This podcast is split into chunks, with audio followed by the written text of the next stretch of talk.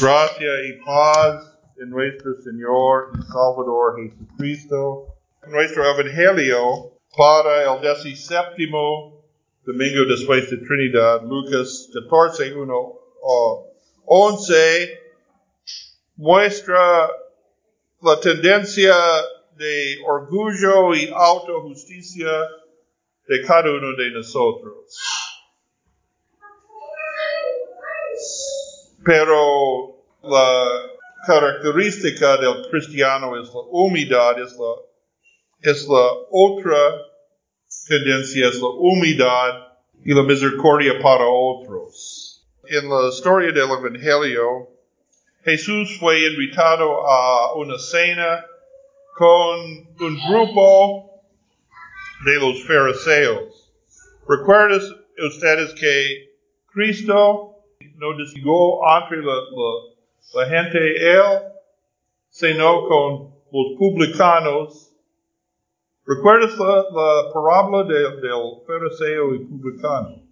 ¿Qué es la diferencia entre el fariseo y el publicano? El publicano no tiene una buena reputación entre sus vecinos. Él fue un cobrador de impuestos por los romanos, un ladrón, uh, un traidor por su pueblo. Al otro lado, los fariseos fueron hombres religiosos muy respetados. Es importante para recordar esto porque muchas veces Jesús criticó los fariseos más que los demás. Porque por su apariencia de piedad no, pero no es la verdad. Porque que ellos tienen un, mantienen un exterior de hombres religiosos, pero sus corazones fueron lejos de Dios. Entonces, Jesús fue invitado a esta cena, pero no, no, por amistad. Ellos quieren ver a Jesús y ver si algo, si Jesús decir o hacer algo que ellos pueden usar contra Él disminuir él en los ojos del pueblo. Entonces Jesús entró en esta cena, este en el día de reposo, el, el sábado.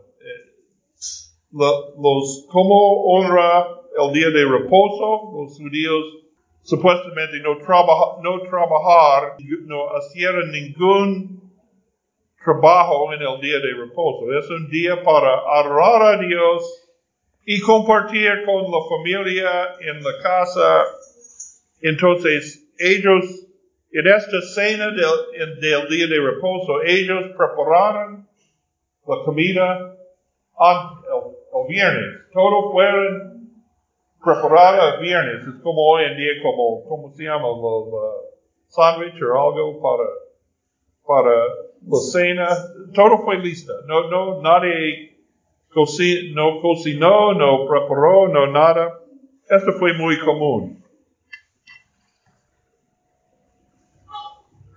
Pero entró en el comedor entonces este hombre, aquí está un hombre que tiene una enfermedad, el hidroposea, él retiene agua en su cuerpo, entonces fue muy gordo, pero esta enfermedad lleva mucho dolor también, retiene la agua en su, su cuerpo y, y fue feo en apariencia también, en mucho dolor.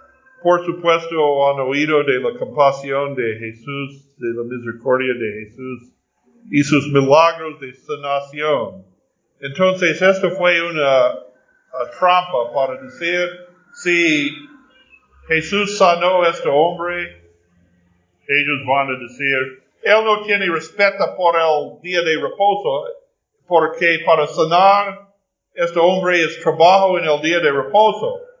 Pero Jesús le dijo, ¿es lícito por la ley para sanar este hombre en el día de reposo? La, respuesta es sí, porque la ley de Dios, la ley de Moisés fue para el bienestar de la gente. ¿Y qué es el cumplimiento de la ley? Ama al Señor tu Dios y ama a tu prójimo. Amor es el cumplimiento de la ley. Misericordia es el cumplimiento de la voluntad de Dios. Entonces, la ley de Dios dice, en el día de reposo, para hacer hechos de misericordia, es lícito. Decir, por supuesto, tú puedes, si tu, tu vecino necesita ayuda en el día de reposo, va a ayudar a su vecino en el día de reposo. Y los fariseos saben, sabían esto, ¿por qué no, por qué callaron entonces? ¿Por qué no contestaron a Jesús? Porque cualquier, cualquier respuesta reflejó malo en esta, porque ellos saben qué dice la ley. La ley dice, es lícito para hacer hechos de misericordia, pero si ellos dicen sí, ellos dicen, e, ellos fueron en acuerdo con Jesús, entonces e, ellos no quieren. Pero también si no muestra su falta de misericordia por este hombre, entonces no dicen nada. Y Jesús sanó a este hombre.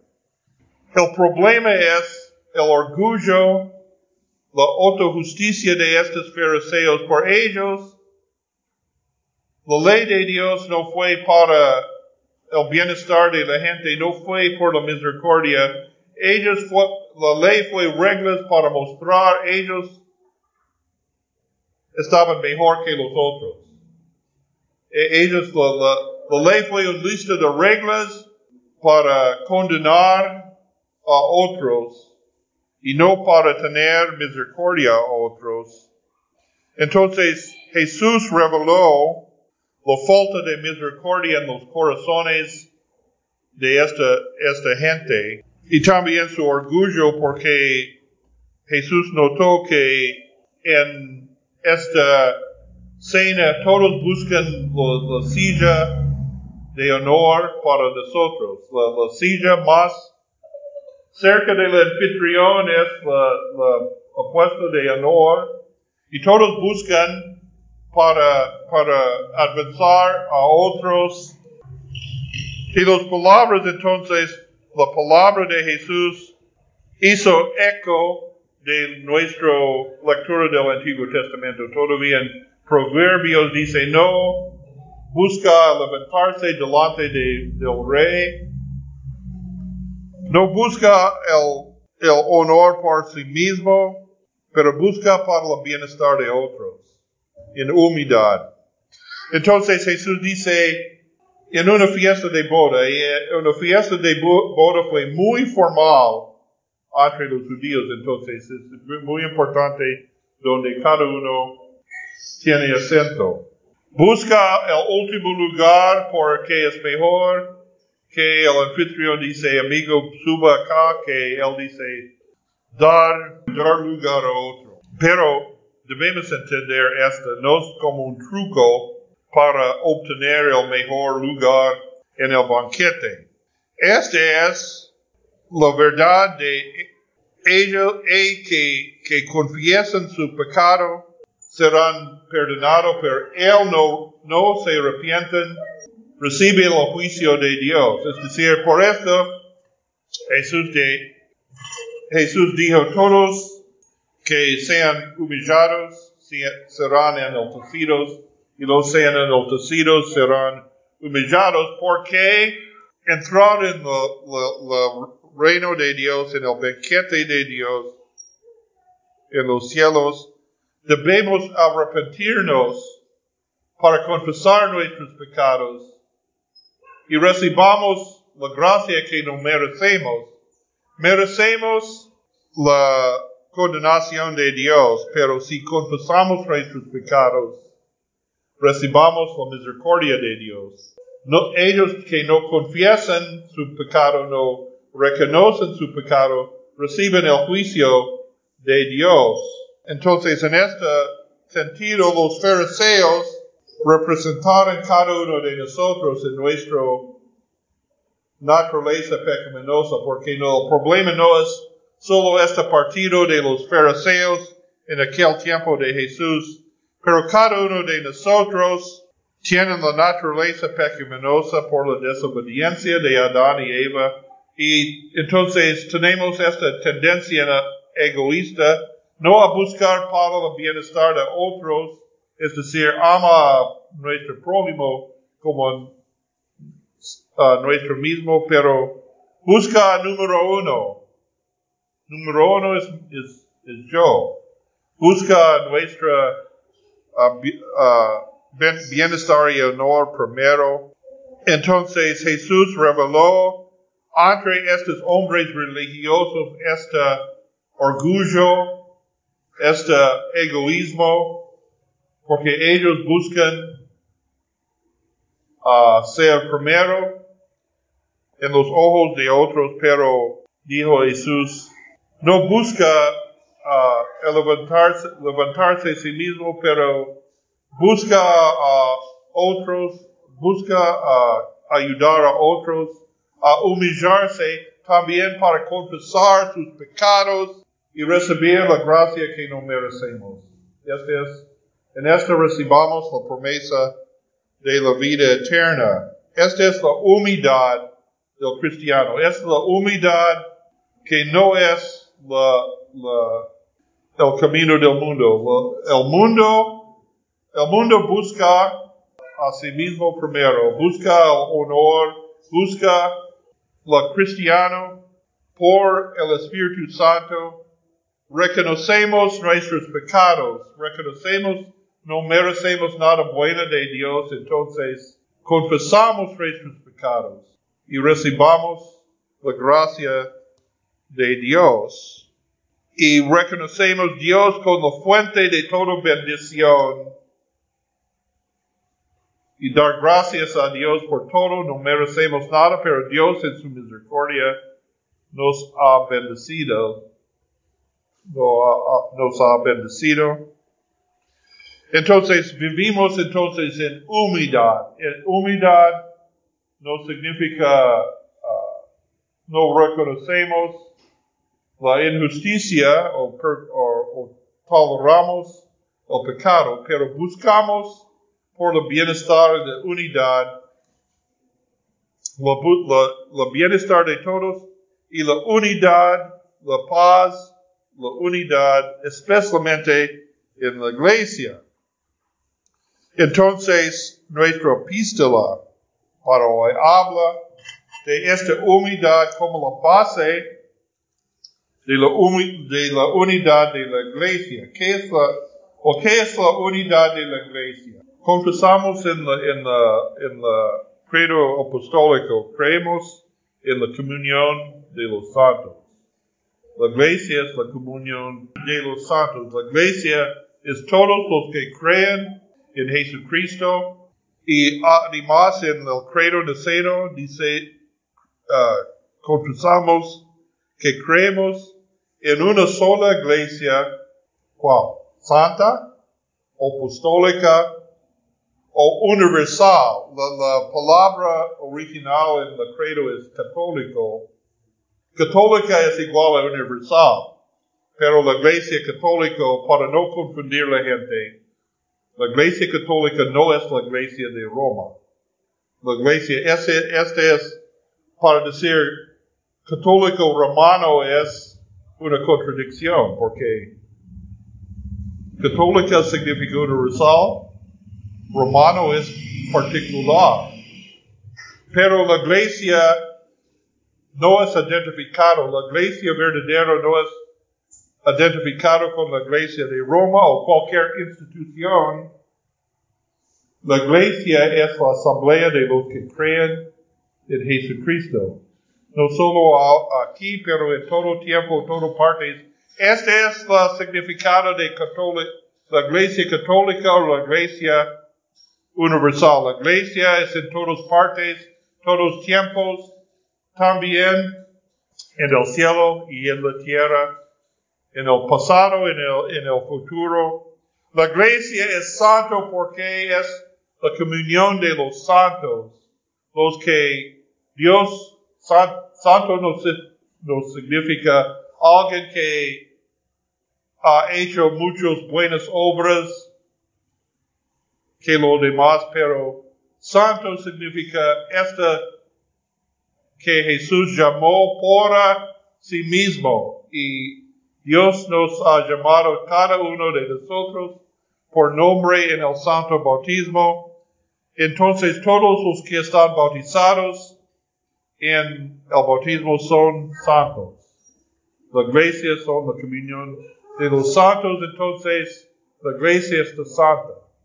La iglesia está apostólica si continúa en la enseñanza de los apóstoles, de los profetas y los apóstoles que tenemos aquí en el, las escrituras. Entonces, por eso dice, solo la escritura es la fuente de nuestra doctrina. La iglesia es apostólica cuando continúa la obra de los apóstoles para ser discípulos, para bautizar las naciones en el nombre del Padre, del Hijo y del Espíritu Santo.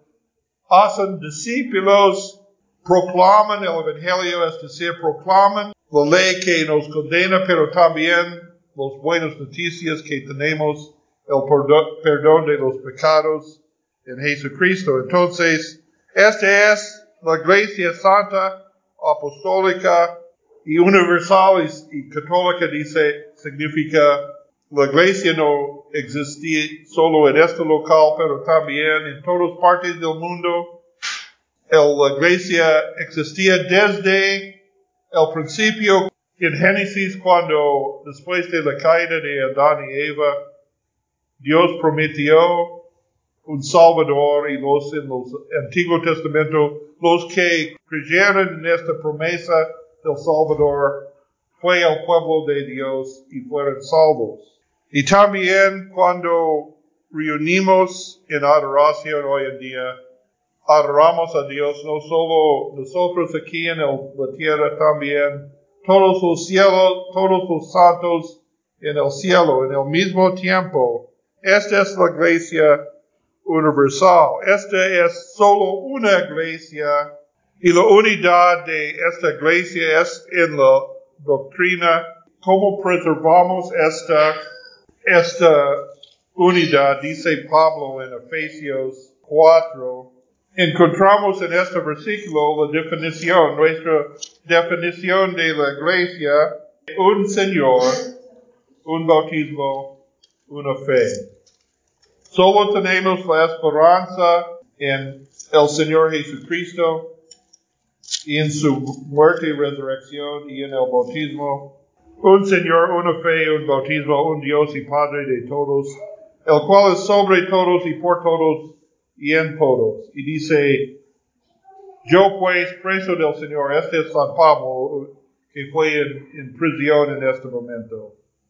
Añez como es digno de la vocación que fuisteis llamados. Es decir, Dios nos llamó, nuestra esperanza no depende de nuestra decisión.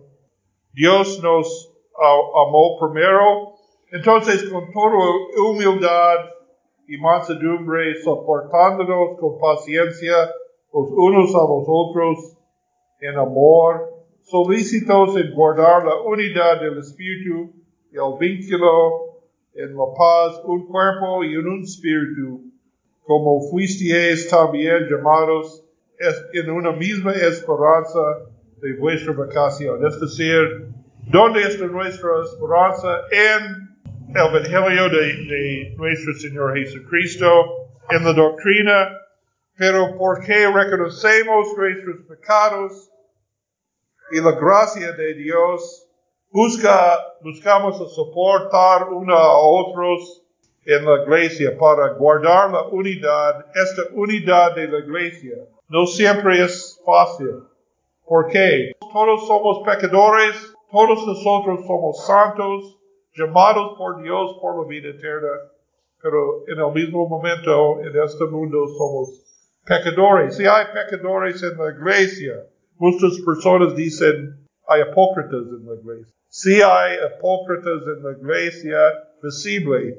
La iglesia es en donde la palabra en su pureza está predicado y los sacramentos son administrados según el mandato del Señor. Y cuando tenemos esto, tenemos la palabra y los sacramentos hay creyentes verdaderos, pero muchas veces entre los creyentes son cristianos falsos, personas por un, un razón o otra están en la iglesia pero no creen, no creen en la palabra de Dios.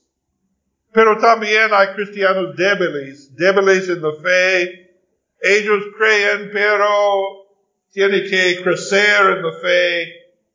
Y solo Dios puede ser en el corazón de cada uno. ¿Quién es? Un, un creyente fiel, un creyente débil, un creyente falso. En el día final vamos a ver la verdad de todos. Pero en la iglesia ahora, entonces, pero en la humildad, en el reconocimiento que Dios nos amó primero cuando Jesucristo murió en la cruz para nosotros, debemos buscar para la unidad, para trabajar juntos con otros. Si, si es fácil o no es fácil, busca la unidad de la iglesia y solo podemos hacer esto cuando tenemos este espíritu cuando el, cuando el Espíritu Santo uh, está adentro de nosotros y crea la, fe y la humildad entre nosotros. Y por eso, este, recibamos el Espíritu, el Espíritu es activo en la palabra, debemos escuchar la palabra de, de Dios en su pureza y recibir los sacramentos para permanecer en el Espíritu en la fe, en la humildad. Esta es la única manera.